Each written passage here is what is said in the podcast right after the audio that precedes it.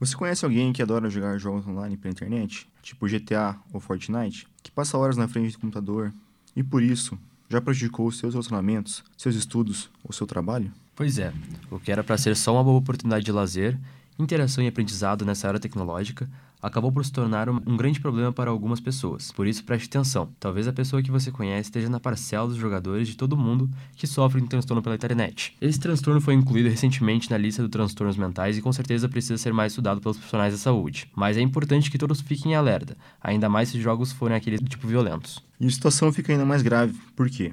Quase sempre, as pessoas com transtorno de jogo pela internet, talvez uma pessoa que você conhece, também sofre com outros problemas, como por exemplo, a depressão, quando a pessoa tem uma visão negativa de si, dos outros e do futuro, a ansiedade, que é o medo de perigos físicos ou mentais, além de problemas de atenção. Mas como saber se essa pessoa que você conhece sofre mesmo do transtorno do jogo pela internet? Bom, um bom começo é observar se nos últimos 12 meses o jogador apresentou pelo menos 5 desses comportamentos. Fica irritado, triste ou ansioso se passa muito tempo sem jogar? Passa cada vez mais tempo jogando pela internet? Não consegue mais controlar esse tempo que fica jogando?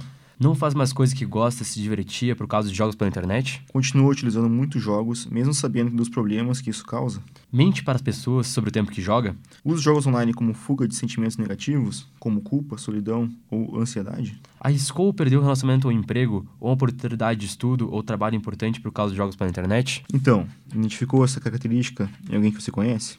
Acha que essa pessoa pode estar sofrendo de transtornos por jogos pela internet? Felizmente, já existem tratamentos específicos para isso, e você com certeza pode ajudar. O primeiro passo, e o talvez mais importante, é procurar um psicólogo e um psiquiatra para atender essa pessoa. Esses profissionais estudam muito e vão saber a melhor forma de tratar o transtorno e ajudar o paciente a retomar a sua vida, sempre respeitando os limites e as diferenças de cada um. Para você ter uma ideia, a terapia cognitivo-comportamental, que é uma das várias formas de atendimento da psicologia, é um exemplo de tratamento que tem se mostrado muito eficaz no transtorno dos jogos pela internet. Utilizando várias técnicas, o psicólogo ensina a pessoa, entre outras coisas, a monitorar e reduzir o tempo de jogo, perceber as desvantagens de passar tanto tempo jogando, desenvolver formas de cumprir suas obrigações diárias e melhorar a interação social offline. Sim, e para finalizar, não podemos esquecer o quão importante é o tratamento do transtorno. O jogador também precisa aprender a reconhecer e encarar situações que afetam seu humor e o que o deixa mais sensível, pois esses momentos são os que mais aumentam as chances de recaídas.